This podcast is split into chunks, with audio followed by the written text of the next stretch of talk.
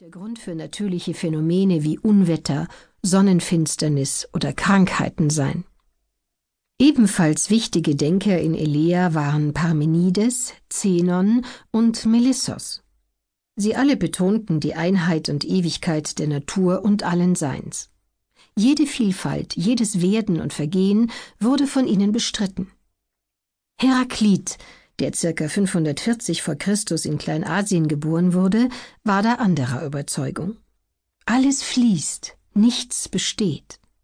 Ob Lebewesen oder Ding, alles verändert sich stetig, ist in Bewegung und setzt sich immer wieder unterschiedlich zusammen.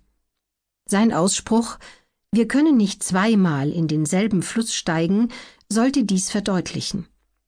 Beim zweiten Mal steigt man in neues Wasser, das inzwischen herangeströmt ist, und auch man selbst ist in der Zwischenzeit gealtert, also nicht mehr derselbe. Dennoch glaubte auch Heraklit daran, dass diese Veränderungen nach einem für alle gültigen Gesetz stattfinden. Bemerkenswertes. Wie das Wissen bewahrt wurde. Es ist erstaunlich, dass wir heute von den Vorsokratikern so viel wissen. Denn von diesen frühen Philosophen sind keine Schriftstücke mehr erhalten, Entweder haben sie nichts niedergeschrieben, oder ihre Werke sind im Laufe der Jahrtausende verloren gegangen. Was wir wissen, verdanken wir neben den damaligen Geschichtsschreibern vor allem den Philosophen, die ein wenig später lebten. Denn diese erläuterten zunächst einmal die Standpunkte ihrer Vorgänger, um sie dann mit ihren eigenen Erkenntnissen zu widerlegen.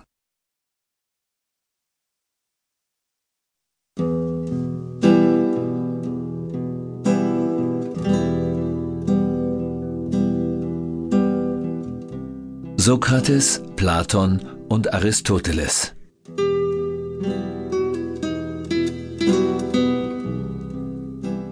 Sokrates zählt zu den einflussreichsten Gestalten der Philosophie überhaupt. Geboren wurde er 470 vor Christus in Athen, wo er 400 vor Christus zum Tode durch den Schierlingsbecher verurteilt wurde. In seinen ärmlichen Kleidern entsprach er so gar nicht dem typischen Bild eines bedeutenden Denkers. Statt in Schulen zu unterrichten, bewegte er sich täglich auf den Straßen und Plätzen seiner Stadt und verwickelte fremde Menschen in ein Gespräch. Diese Unterhaltungen hatten immer dasselbe Schema. Sokrates stellte Fragen, der andere antwortete, so lange, bis das Gegenüber zugeben musste, keine Antwort mehr zu kennen. Das war es, worauf Sokrates hinaus wollte – ich weiß, dass ich nichts weiß, war einer seiner berühmtesten Aussprüche. Sokrates hinterließ keine schriftlichen Werke. Alles, was man heute von ihm weiß, geht auf Rückschlüsse zurück, die man aus den Werken der ihm folgenden Denker wie Platon und Aristoteles ziehen kann.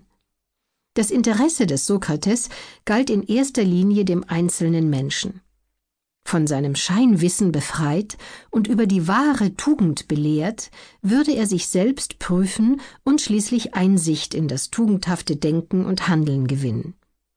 Erkenne dich selbst, lautete deshalb Sokrates Botschaft an seine Mitmenschen.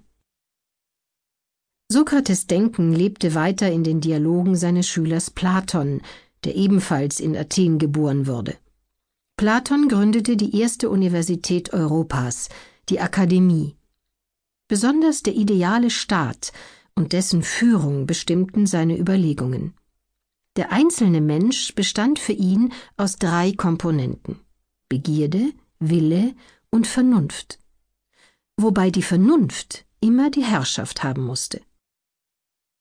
Auch der Staat und seine Aufgaben waren dreigeteilt. In Ernährung sowie Erwerb als Grundlage die Verteidigung nach außen und schließlich die Leitung durch die Vernunft. Damit die besten Köpfe die Herrschaft über einen Staat erlangen konnten, musste man sie herausfiltern, wobei allen Kindern die gleichen Bildungsmöglichkeiten zur Verfügung stehen sollten.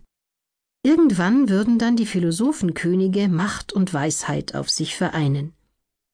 Obwohl Platons Theorien auf geistigen Idealen aufbauten, wurde ausgerechnet sein berühmtester Schüler zu einem strengen Wissenschaftler. Nachdem Aristoteles 20 Jahre lang bei ihm gelernt hatte, entwickelte er sich zum größten Gegenspieler Platons. Die Physik, die Theorie der veränderlichen Einzeldinge,